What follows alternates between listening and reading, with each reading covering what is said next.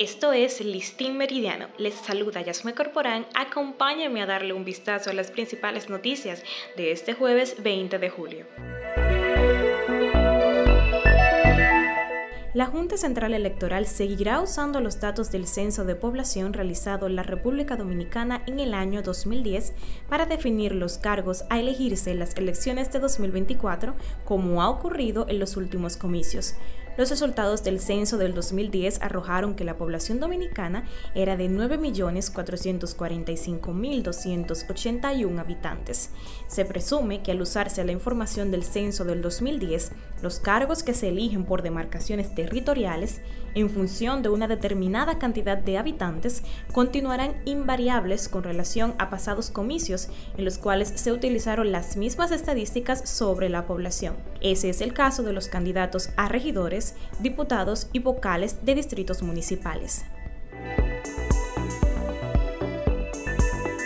Y hablando de elecciones y procesos políticos, el senador por la provincia Monseñor Noel Héctor Acosta El Torito atacó una de las prácticas más comunes en esta materia, el transfugismo.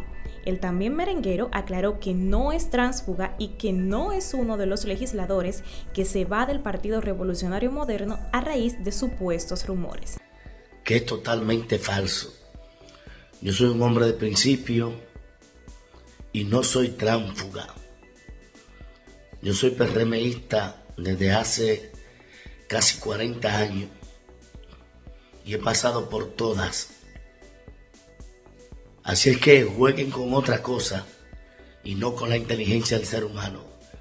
Yo soy PRMista hasta la muerte y no soy tránfuga que es lo más asqueante que puede tener un político. Buenos días. Asimismo, acompañó la grabación del siguiente mensaje. Tengo valores y lo más valioso de todo es la lealtad. Nadie me va a desenfocar de mi propósito, lo siento, pero aguanten que falta poco. En otro orden, el exdirector de la Dirección Nacional de Control de Drogas, Félix Alburquerque Comprés, fue condenado la noche del miércoles a 12 años de prisión por matar al comunicador Manuel Duncan en un hecho ocurrido la madrugada del 19 de agosto de 2022. El vicealmirante en retiro deberá cumplir su condena en el Centro de Corrección y Rehabilitación Najayo Hombres. El Ministerio Público había solicitado una pena de 20 años de cárcel para Albuquerque, sin embargo su pedimento no fue acogido.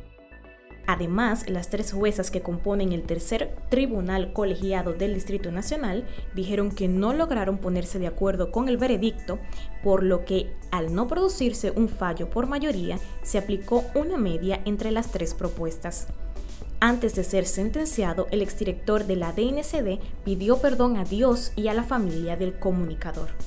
Yo quisiera, sí, claro, pedirle a Dios primeramente que me perdone todo lo puedo. Señora Pedirle a los familiares de ellos también que lamento mucho y ese incidente independientemente de cómo ocurrieron los hechos, y a pesar de que mi vida pudo haberse perdido allí también, una vida humana se perdió, una vida humana que no quería yo ni siquiera corazón arrebatarla.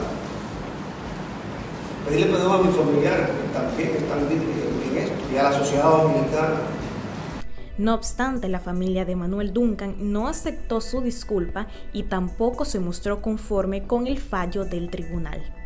No se hizo la justicia que esperábamos, esperábamos 20, que eso era lo que se merecía ese señor, pero así las cosas. Shakira podría enfrentar otra acusación por evasión fiscal en España. Un juzgado de ese país abrió una nueva causa por presuntas irregularidades fiscales a la cantante colombiana, que ya será juzgada a partir de noviembre por otros delitos contra la hacienda española, según informó el tribunal este jueves. La estrella de la música latina que residió durante años en Barcelona tiene otro proceso abierto por el que debe ser juzgada a partir de noviembre por un presunto fraude fiscal cometido entre los años 2012 y 2014. El Ministerio Público solicita para ella más de 8 años de cárcel y una multa de cerca de 24 millones de euros bajo acusación de haber defraudado al fisco español por 14,5 millones. Por su parte, Shakira se defendió diciendo que ha cumplido con la ley española y lamentando la presión reputacional que ha sufrido tras el escándalo. Entre aprestos para las elecciones de 2024, la condena de Félix Alburquerque y una nueva demanda por evasión fiscal de Shakira, así marcha este jueves 20 de julio. Esto fue Listín Meridiano. Recuerden que pueden ampliar todas estas informaciones en nuestro portal listindiario.com. Les acompañó Yasme Corporán. Nos reencontramos mañana.